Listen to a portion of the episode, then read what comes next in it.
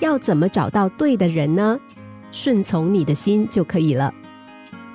有些人常常会问别人说：“我该选择什么样的生活？我该选择什么样的对象？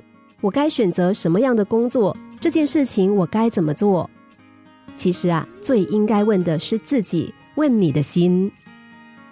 有个小男孩常常抓自己的头。有一天，他爸爸看他又在抓头的时候，忍不住问他说：“我说儿子啊，你干嘛没事老在抓头呢？”儿子回答：“这个嘛，我想那是因为我是唯一知道我的头在发痒的人。自己的感觉只有自己最清楚。当我们握紧拳头的时候，有谁知道我们的感觉吗？没有人知道。”因为别人可以看到我们握紧拳头，却不知道我们的感觉。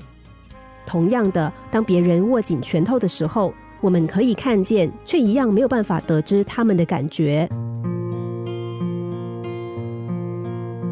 当你心情郁闷的时候，你知道；当你满心欢喜的时候，你也知道，那是你自己的感觉，你心里很清楚。